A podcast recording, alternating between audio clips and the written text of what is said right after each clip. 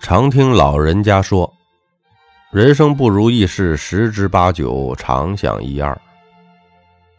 这是对不懂人性的人说的话。真正了解人性的人，百分之九十的事儿都在自己的掌控当中，只有百分之十是天意。很多年前，美国放过一部争议比较大的电影，电影名字叫做《不道德的交易》。这部电影里面有一个富翁叫罗布列夫，他为了和另一个男主角的老婆上床，他愿意付给这对夫妇一百万美元。电影中这对夫妻几经挣扎之后，决定接受这笔交易。当时这个电影播出来之后，哈，有很多美国的这个电视节目都在谈论这部电影，电视节目呢也邀请了一些。嘉宾来探讨这个不道德的交易。节目上，这个主持人就问其中一个嘉宾：“如果有人给一百万给你，要和你上床，你肯不肯呢？”这个嘉宾说：“这是不道德的，违反了我个人的原则，所以我不能接受。”主持人接着问：“那么，如果跟这个人上床一次，他就给你两百万呢？”这个时候，嘉宾稍微停顿了一下，但还是回答说：“我不能接受。”当主持人把这个价码提到了八百万、一千万的时候，这个嘉宾就开始支支吾吾，不知道该怎么回答了。当利益小于道德很多的时候，绝大多数的人都会选择道德；当利益大于道德很多的时候，人性就经不起考验了，绝大多数的人都会选择利益。听完这个故事，你会发现啊，其实人性很简单，我们都是要付出的最少，但是希望能够得到的最多，而且是希望在越短的时间内得到的越多越好。啊，我们在闯荡江湖的时候，经常会有人教育我们，做人不可以自私自利，要做到无私。啊，不仅要我们做到无私，甚至还经常教育我们要做到无私的奉献和付出。其实我告诉你真相哈，这些教育我们的人说的时候天下无敌，你等到让他来做的时候，他就无能为力了。因为他在叫你无私奉献的时候，他就已经带着自私的动机了。他天天教育你不可以自私自利，要无私奉献，其实目的就是要你为他无私奉献。他教育你的目的就是他想坐收渔翁之利，满足他自己的自私。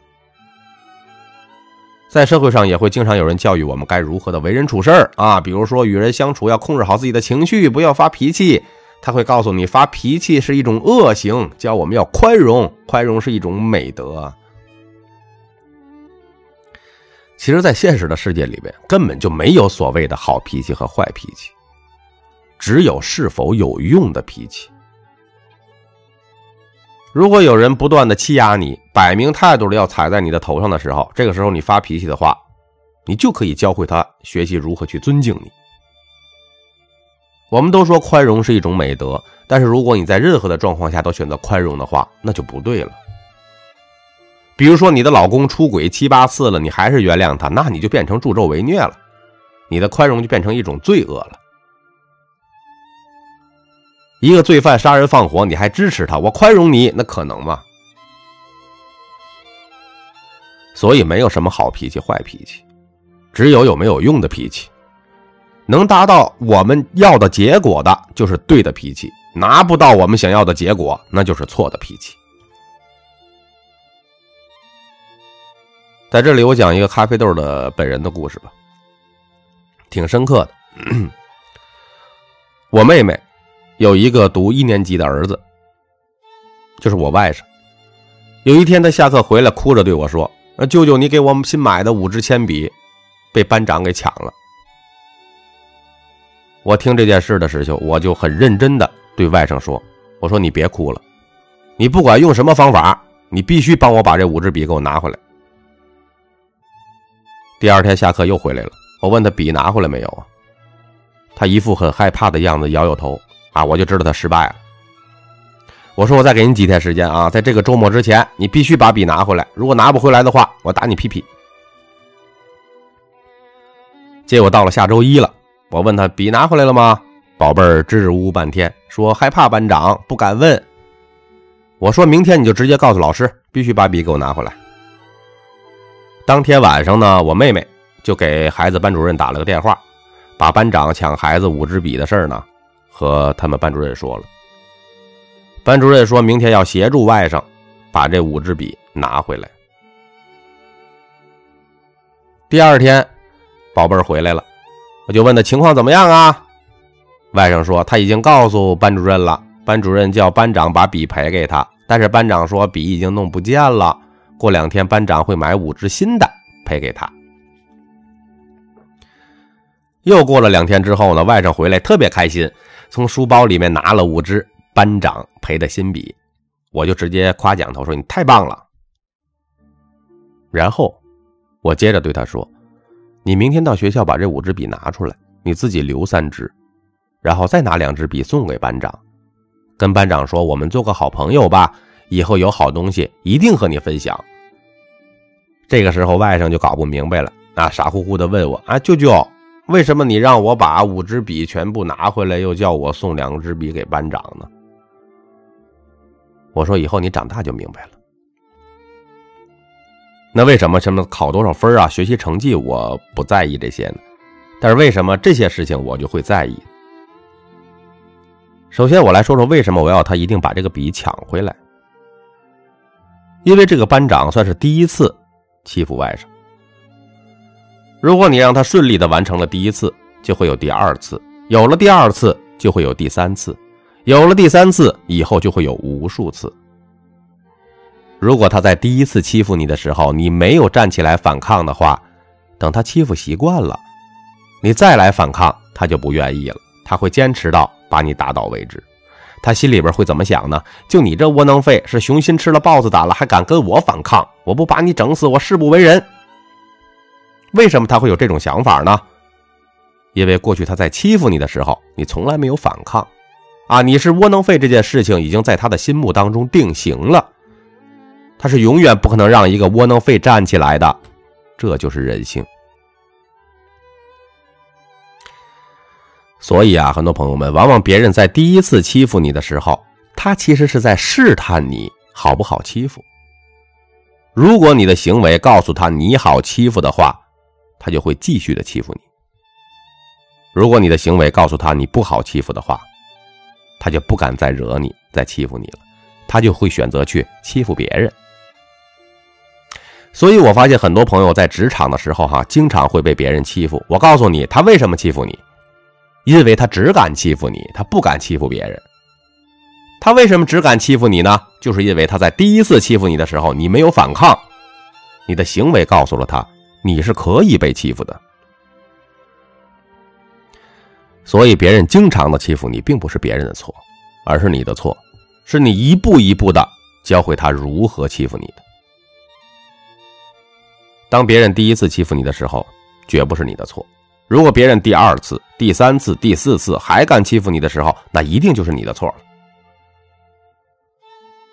我要提醒一下各位听众朋友哈，以上我说的这些，比较适合用在你比较了解对方的情况下，而且要和对方长期相处的情况下，你才有必要这么做了啊。比如说，你有一个同事叫张三，啊，你未来事业要长期和他在一起共事儿。而且你对这个张三又比较了解，那么你就可以用我教你说的这些来决定你们两个人的相处模式。大家可以用笔记记住一句话哈：别人对你的一切态度，都是你一步一步的教给他的。那我们来谈谈另外一种情况。假如说你现在走在马路上，不小心撞到了某个男人啊，结果这个男的凶的不得了。跑过来大骂了你一顿，那么这个时候怎么办呢？是不是还要用我教你的办法呢？哎，这种情况下就不适合用了。第一，因为你对这个男的情况并不了解，你不知道他是什么底细；第二，重要的是你以后也不会和这个男的长期在一起相处，啊，谁赢谁输其实根本不重要。所以这种情况呢，中国人有一句古话：“忍一时，风平浪静；退一步，海阔天空。”直接说一声。对不起，大哥啊，你就可以走了。所以说呢，我也希望各位听众朋友在听的时候不要死心眼儿，要学会妙用。听明白了不是大哥啊，会用的那才是大哥大。那我再来解释一下，为什么把五支笔抢回来之后，又让外甥送给他们班长两支笔呢？这就是在教育孩子的思维上，应该和中国的绝大多数的这个父母们都不一样。别的父母都在教小孩什么好好读书，天天向上，长大以后呢可以找一份好工作。结果小孩长大之后啥也不会干，就会找工作。所以说，各位如果有成为父母的听众朋友，你们的孩子班上有数学成绩好的，有语文成绩好的，有英语成绩好的，他们的成绩那么好，长大了肯定都要找工作，对吧？你应该告诉你们的孩子。你们孩子长大的工作就是要把他们的工作好好安排一下。一般的父母都会教小孩好好读书，而我个人觉得呢，好好读书的同时，从小就要训练小孩的领导力。如果你的孩子能够带领别的小孩玩，成为了孩子王，就说明你的孩子有领导别人的能力。我叫外甥把那两支笔送给他们班长，和他班长做好朋友的目的，就是为了训练他舍得的能力，这也是领导力的一部分。有朋友问什么叫领导力？嘿嘿，这个世界没有人愿意被管理，啊，管得住一个人的身，永远管不住一个人的心。管理手段是在对方不情愿的状态下发号施令，那么领导力呢？是在对方自愿跟随的状态下，自主自发的。领导力有两个核心：第一，一群人啊，之所以被你领导，是因为你能够看到他看不到的东西，这个东西呢叫远见。大家记住哈，你永远无法领导一个比你更有远见的人。第二个。人之所以愿意被你领导，表面上是因为你的职位比他高，真相是什么呢？是因为他相信可以在你身上捞到好处，才叫你领导呢。大家还记得小时候，我们都喜欢跟着什么样的人屁股后边屁颠屁颠的转吗？说白了就是谁给我们玩具，我们就跟谁玩；谁给我们吃的，我们就听他话。所以，一个领袖真正的魅力，在于分钱的胸怀和手段。只要你舍得分钱，会分钱，你立刻就会在他心目当中树立神的形象啊！只要你在团队心中是一个小气的人，无论你做什么都无法弥补。为什么？因为他们知道他永远无法在你身上占到便宜了，也就再也不会被你领导了。这也就能解释为什么有很多啊读书好的学霸啊高学历的都做了员工。很多读书不好的，反而带领着一群弟兄当了老板。为什么呀？因为读书好的在学校天天研究课本、研究书本；读书不好的在学校也不闲着呀，天天研究人。所以我外甥这件事情处理的结果就是：第一，他们班长以后肯定不敢再欺负他了；第二。他并没有多一个敌人，而是多了一个好朋友。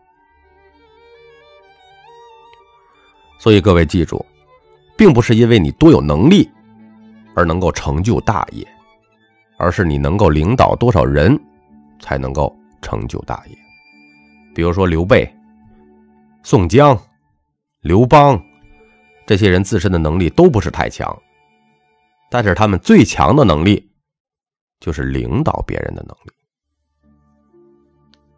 我是大家的主播三百六十五天咖啡豆，如有不同的意见，请在下方评论区留言。感谢您的收听。